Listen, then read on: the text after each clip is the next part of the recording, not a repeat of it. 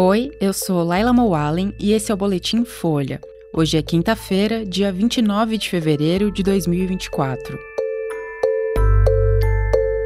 PF prende empresários suspeitos em nova operação sobre ataque de 8 de janeiro. Hamas acusa Israel de matar mais de 100 civis que faziam fila por ajuda alimentar em Gaza. E Putin diz que o Ocidente arrisca guerra nuclear na Ucrânia.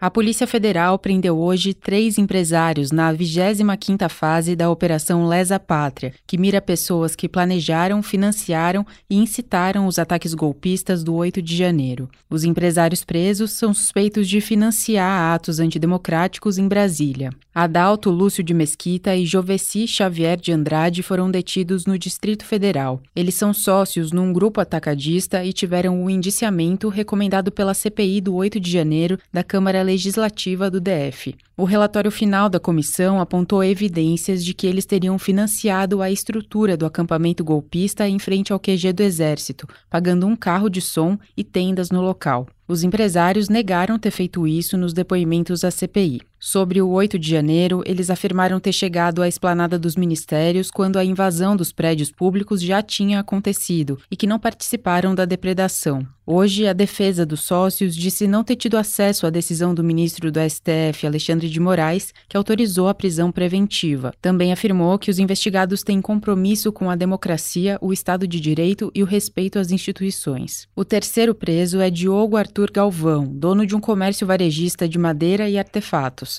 Galvão estava em São Paulo no momento da prisão. A defesa dele não tinha se manifestado até a conclusão desse boletim. A 25ª fase da operação teve um total de 34 mandados judiciais. Além das prisões preventivas, há sete alvos para monitoramento eletrônico e 24 mandados de busca e apreensão.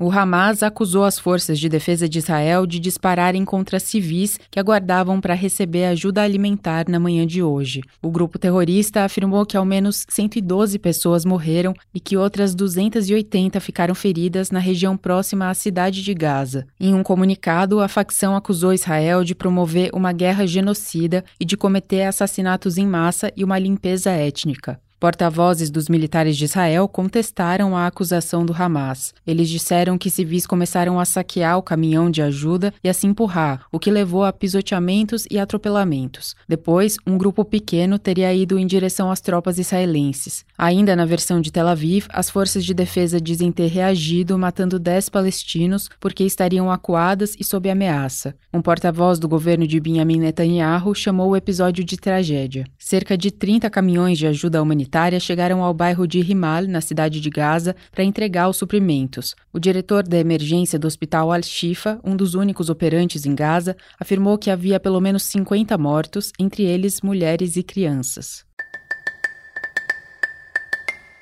O presidente da Rússia, Vladimir Putin, acusou hoje o Ocidente de arriscar uma guerra nuclear que vai destruir a civilização ao sugerir o envio de soldados da OTAN para a Ucrânia. Putin disse ainda que as potências ocidentais querem repetir o truque que foi bem sucedido nos anos 1980 com a União Soviética ao tentar arrastar a Rússia para uma corrida armamentista. Ele mandou um recado ao presidente francês Emmanuel Macron, que disse não descartar o envio de tropas à Ucrânia. Putin afirmou que as consequências agora para potenciais interventores seriam muito mais trágicas e que os russos também têm armas que podem destruir alvos nos territórios deles. O presidente falou no discurso anual que faz ao Congresso russo a menos de um mês das eleições que devem dar a ele mais um mandato. Além dos parlamentares, estavam presentes ministros, chefes militares e membros da sociedade civil. Putin abordou outros temas da campanha, como incentivos para aumentar a natalidade, programas para redução do alcoolismo,